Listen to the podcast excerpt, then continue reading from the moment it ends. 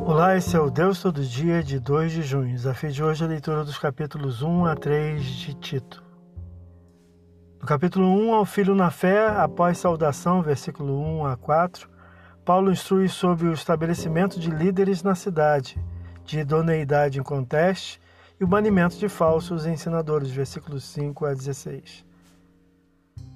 No capítulo 2, recomenda o ensino aos idosos, mulheres e jovens no que toca à moderação em atos e palavras, versículos 1 a 10. Informa a graça divina ter se manifesta em salvação a todos, o que deveria expressar Tito com autoridade sem desprezo dos demais, versículos 11 a 15. No capítulo 3, ordena Tito a demonstrar à igreja a respeito da sujeição e obediência e revela a salvação divina gratuita em Cristo e nossa herança nele, aconselhando censura às heresias, versículos 1 a 11.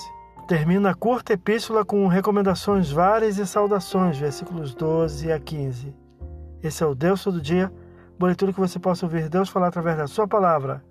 Agora segue a mensagem e pensamento do dia do pastor Heber Jamil. Até a próxima.